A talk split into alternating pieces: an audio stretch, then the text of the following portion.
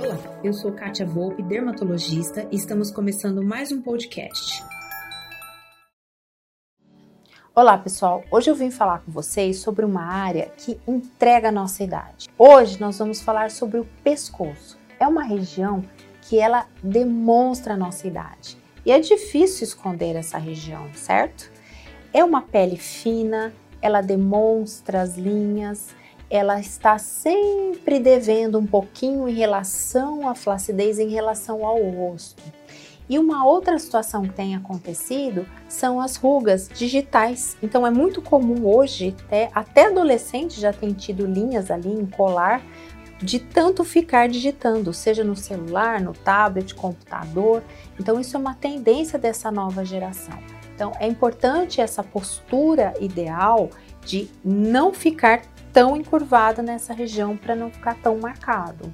O pescoço, ele tem uma pele muito fina, que muito rapidamente vai se soltando e vai apresentando sinais de flacidez. E também nós temos a musculatura, nós temos a banda platismal, nós temos o músculo platisma, que ele, em algumas pessoas, ele vai fazendo contraturas.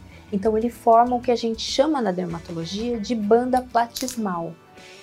Para cada situação, é importante um médico de confiança avaliar, para cada situação existe um tratamento específico. E quanto mais cedo se iniciar um tratamento, melhor o resultado. Porque quanto mais evolui essa flacidez, quanto mais marcam essas linhas, mais difícil retrocedermos nos resultados. Uma das tecnologias muito utilizadas é o ultrassom microfocado. O ultrassom microfocado, ele trabalha a musculatura. O ultrassom microfocado, ele faz um equilíbrio do tônus muscular. Ele contrai essa musculatura de forma que essa pele também retrai. Tem situações de banda platismal, que é do músculo platisma ser mais saliente, que é aplicada a toxina botulínica.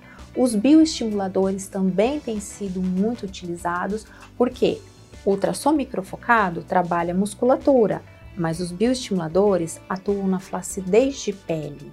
E os skin boosters, que são hidratantes injetáveis que atenuam essas linhas que estão marcando. E os lasers, sendo ablativo ou não ablativo. A minha dica para pescoço é trate cada vez mais cedo, use produtos específicos, dê a devida atenção, porque a maioria vai no rosto, mas o pescoço precisa de uma atenção porque depois é muito difícil reverter essas linhas do tempo.